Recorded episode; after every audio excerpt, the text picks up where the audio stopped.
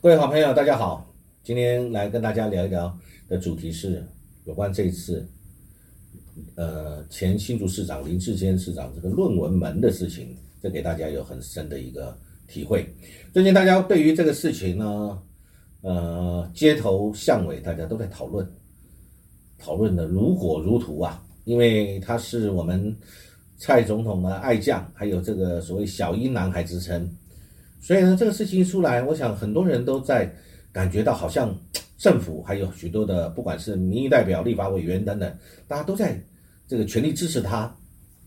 结果，呃，不管是谁抄谁，因为我想大家对这个事情都很清楚。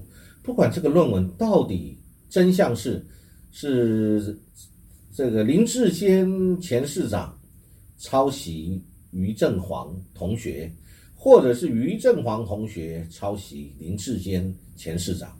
不论是到底是怎么样，总得要有双方都要有一个说法吧。结果昨天，于正煌跳出来要请两个律师代表他，发了一个声明，说他没有抄袭，这个事情就峰回路转了，让大家产生了哦，好，两造双方今天都有一种说法出现了，这样子来讲，这个事情就好澄清了。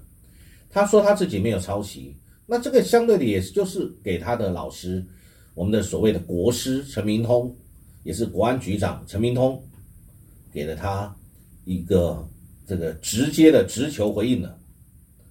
那如果是这样的话，那就表示一定有人说谎，或者一定有人抄袭啊。只不过今天陈明通局长他是贵为老师，他应该这两个都是他的学生。那但是总不能总是林志坚说是别人抄袭他的，那被指责的这个人于正煌，那他怎么办？他现在又是公职啊，那他现在又在这个呃博士班在继续念书。如果今天他是被认定是抄袭的话，那他以后的前前途怎么办？啊！但是相对的，他今天出来指责指证这个事情，做了一个声明，那对他未来的前途，因为他在他在公部门服务啊。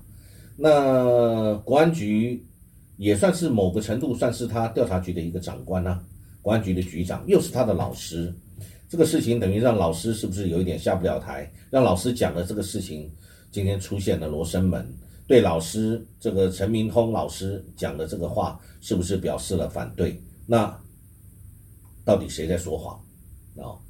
所以呢，那这个。未来他自己的事业前途是不是有在担心？尤其在公务员，所以我想他经过也是天人交战吧。我想这个于正煌，而且他的压力肯定是非常大的，顶住了这个压力，要而且要对自己未来的前途跟他的工作以及他的学术地位要负责，所以他选择出来把话讲清楚了。好，那现在对于正煌这样的一个声明以后呢，那。怎么办？到底谁对谁错？这个现在就是这个有很大的一个事情要有人澄清了。很明显，那他的意思就是说我没有抄袭啊，那表示这个事情是有人在啊说谎喽。那对于他的教授，我们刚讲过了，还有现在主持这件事情的一个审评，就是台大台湾大学社科院。他的这个针对这个论文调查组成的这个委员会，那要有所坚持，由他们来理清这个事情，同时给大家一个交代。那问题是谁站不站得住脚？以前一开始这个论文出来的时候，有很多人跳出来说，这个林志坚对他林志坚表示肯定，包含我们现在蔡总统在内，那都表示他辛苦了。